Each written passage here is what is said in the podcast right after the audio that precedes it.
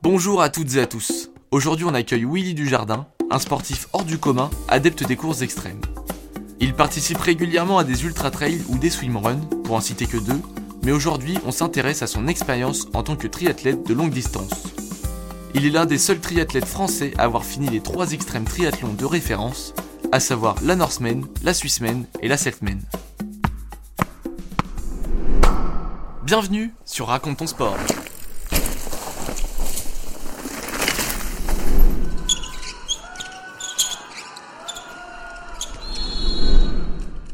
Comme tout le monde, on...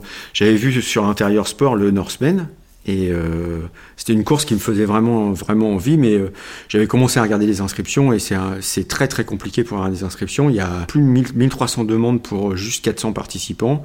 Et puis c'est sur dossier, c'est sur... euh, Enfin, faut, faut montrer pas de blanche presque pour ça. Et donc, euh, du coup, j'avais un peu laissé tomber. Puis euh, en novembre, il se trouve que euh, j'ai un collègue de boulot qui m'appelle et qui me dit euh, Est-ce que ça te dirait de participer à un triathlon en Norvège? Il était avec un gros client dans mon entreprise. Et euh, en fait, le client, il se trouve que c'était Isklar, un des sponsors euh, principaux de, du Norseman. Donc je lui pose la question, je lui dis C'est bien le Norseman euh, Et effectivement, c'était bien le Norseman. Donc j'ai réfléchi environ 30 secondes. Et, euh, j'ai accepté. Alors j'avais aucune notion de vélo, je savais pas vraiment nager, enfin comme tout le monde, enfin, je faisais mon heure de natation, donc il a fallu un peu que je m'y mette.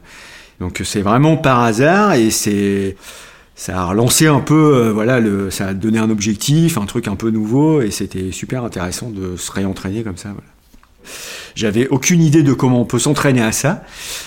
Sachant, comme je vous l'ai dit, j'avais pas plus nagé que ça, mais on peut pas se préparer à la température de l'eau, on peut pas se préparer à être jeté du- d'un bateau à 3 heures du mat, enfin ça, ça c'est, euh, sauf à être complètement maso et à le faire dans la Manche, euh, voilà. Mais sinon, on peut pas se préparer à ça. Et puis surtout, j'avais pas fait de vélo. Enfin, le vélo, un peu comme tout le monde, mais j'avais jamais fait de grand circuit vélo. Donc le gros truc, ça a été de me mettre au vélo et me dire, bah voilà, il faut que tu fasses 7 à 8 heures de selle, euh, voilà.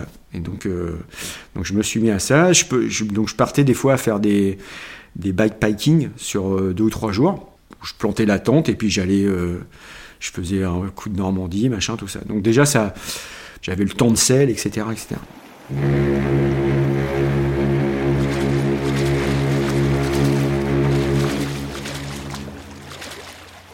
L'idée, l'objectif principal, c'est d'avoir le t-shirt noir. Il faut savoir que sur le Norseman, il faut être dans les 160 premiers au 32e kilomètre de course à pied.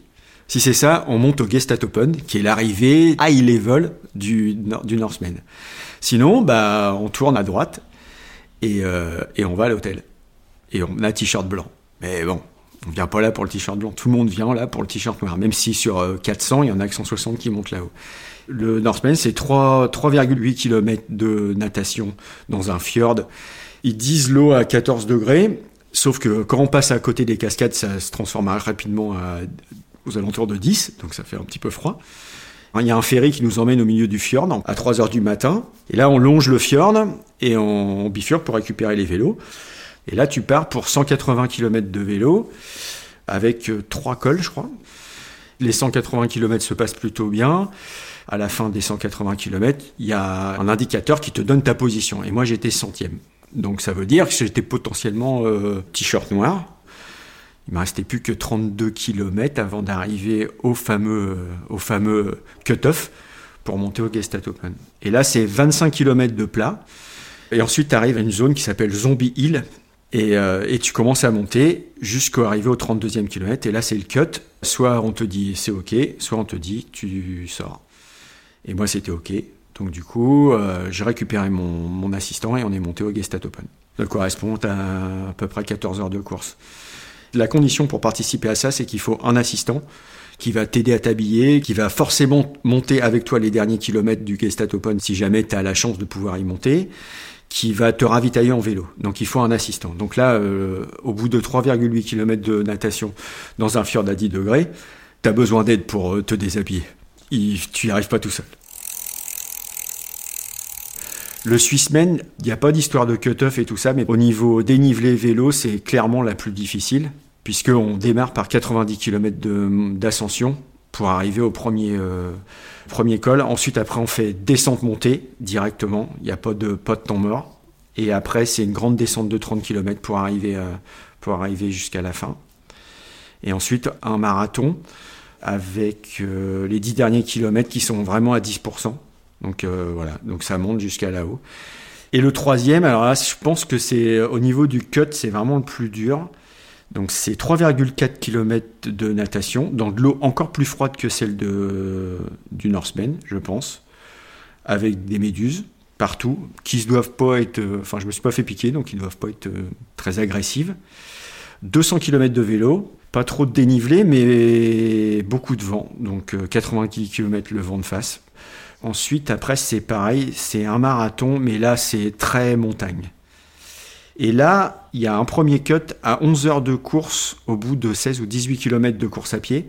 Donc, faut pas traîner. Et euh, même en sortant un vélo à 28 de moyenne euh, avec 90 km de vent de face, je passe la barrière horaire pour 12, 12 minutes. Sur cette course-là, il y, en a encore moins que sur le Norseman qui passe. Donc on est moins de 100 à passer, euh, à passer le cut high level.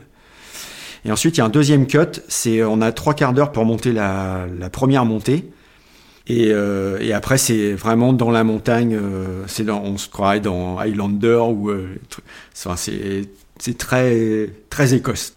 Et à l'arrivée, la bière, ils disent ils disent au briefing que c'est la meilleure bière que tu jamais bu et on n'est pas loin, on n'est pas loin de la vérité.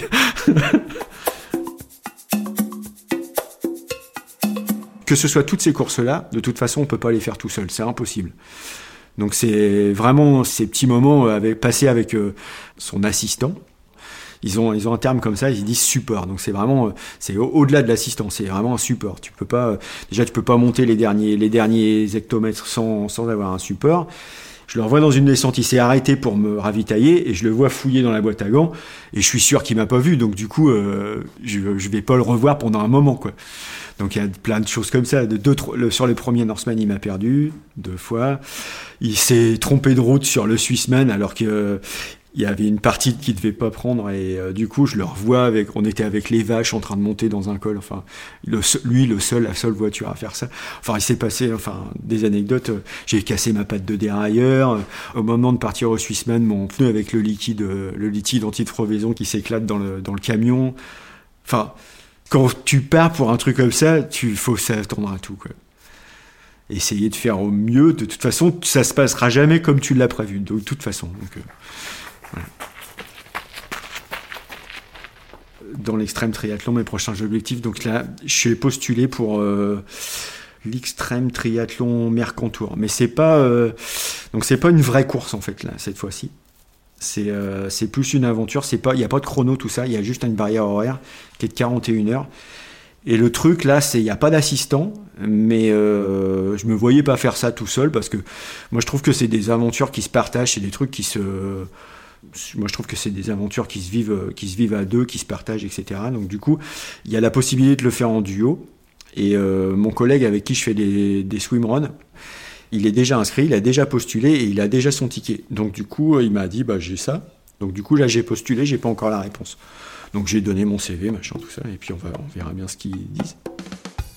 Merci beaucoup à Willy de nous avoir accordé du temps pour nous raconter son histoire. On lui souhaite bon courage pour ses prochains objectifs qui sont encore plus fous les uns que les autres. Et je vous invite à aller plus loin en regardant le reportage sur YouTube de la Norseman réalisé par Intérieur Sport pour voir à quel point cette course est un réel défi physique. Si vous souhaitez connaître les actualités de nos invités et avoir des informations inédites, rejoignez-nous sur notre compte Instagram Raconte ton sport. J'espère que cet épisode vous a plu. Si c'est le cas, n'oubliez pas de vous abonner, de noter et de partager ce podcast. Et je vous dis à dans deux semaines pour un prochain épisode.